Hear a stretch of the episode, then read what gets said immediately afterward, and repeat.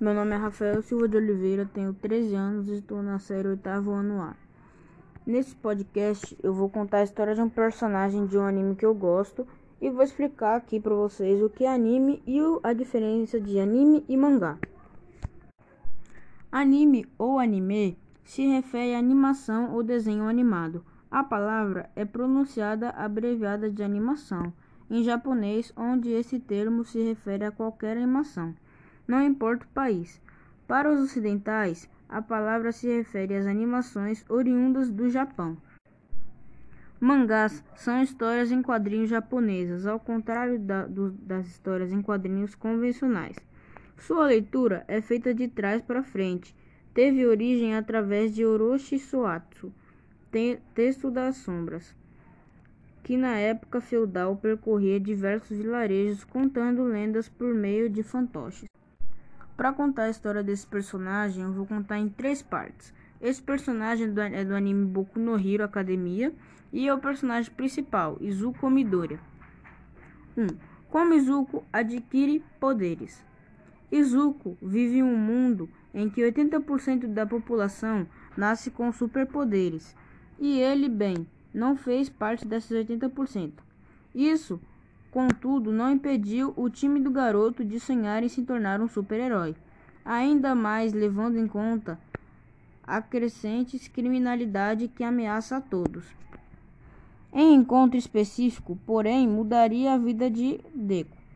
Inesperadamente, o jovem se vê envolvido na batalha contra um vilão para salvar seu amigo de infância. Em meio a essa situação, o poderoso herói All Might vê nele o verdadeiro coração de um herói e decide recompensar o garoto dividindo com ele os seus próprios poderes. Após um longo e árduo treinamento, Deco recebe os poderes e a intercessão de All Might é que Deco se torne seu sucessor como herói e representante da paz e se preparar para a missão. O jovem segue para a escola de heróis em formação. 2. O poder do One for All. Repassando por várias gerações, esse poder permite ao seu detentor acumular energia, garantindo a ele força, agilidade e resistência sobre-humana. Contudo, um corpo sem treinamento poderia sofrer graves danos colaterais ao receber essa individualidade. Por este motivo, Toroshi Yagi, o All Might, decidiu treinar Izuku antes de fazer dele o nono usuário do poder One for All. No, no decorrer da história, e com a experiência adquirida em batalhas Inawa, escola para a formação de heróis, onde All Might também trabalha, Izuku vai aprendendo mais e mais a controlar seu novo poder. 3. Conhecimento também é poder. Mesmo quando ainda não tinha sua individualidade, Deku ou Izuku tinha um outro ponto a seu favor, sua sede de conhecimento. Motivado por sua vontade de se tornar um herói, o jovem estudou tanto os poderes dos heróis profissionais quanto as habilidades dos vilões que um dia, que um dia poderia enfrentar e ter ciência de tais informações. Se prova muito útil para o aprendiz do herói ao longo de suas batalhas. Ele inclusive chega a fazer várias anotações sobre heróis e vilões em um caderno que chama de análise do, do herói para o futuro. E quanto mais estuda, mais fortalece sua mente analítica, capaz de formar complexos planos de batalha. 4. Um lado intempestivo.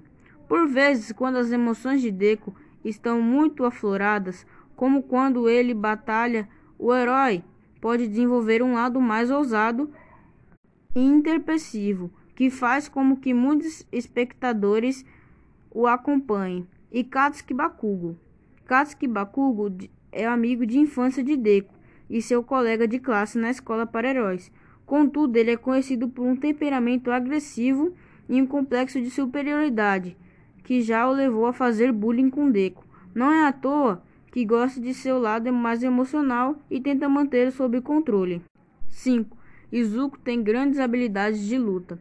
Além de sua individualidade, One for All e de seu vasto conhecimento analítico sobre heróis e vilões, Izuku tem outro grande ponto a seu favor: suas habilidades de artes marciais. Com o tempo e mais treinamento, o herói conseguiu, inclusive, desenvolver um estilo de luta que o previne de se ferir. Por, para tanto, ele flui o poder One for All por todo o seu corpo, o que faz com que sua velocidade aumente. Contudo, o movimento chamado One for All, Full Calling, sacrifica sua força determinamento e velocidade, o que faz com que os acontecimentos da luta de Izuku sejam importantíssimos para alcançar a vitória.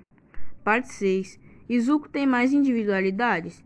Embora nunca tenha manifestado individualidades antes, parece que Izuku agora não tem apenas uma, mas outras seis. Até o momento foi revelado apenas uma delas, o Chicote Negro.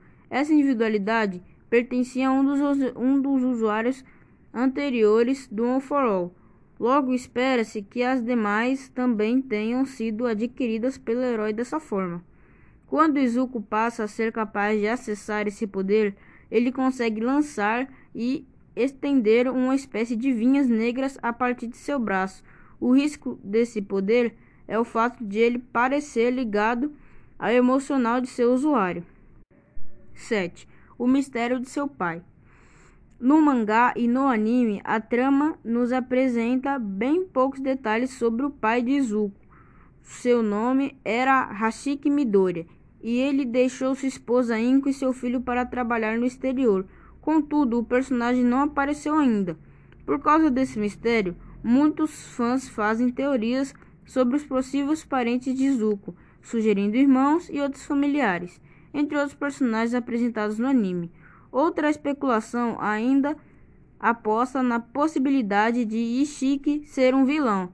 O que se sabe, além disso, é que sua individualidade era a capacidade de soltar fogo pela boca. E agora acabo o podcast sobre do, de um dos meus personagens preferidos do, do anime que eu assisti, que é o de Boku no Hero.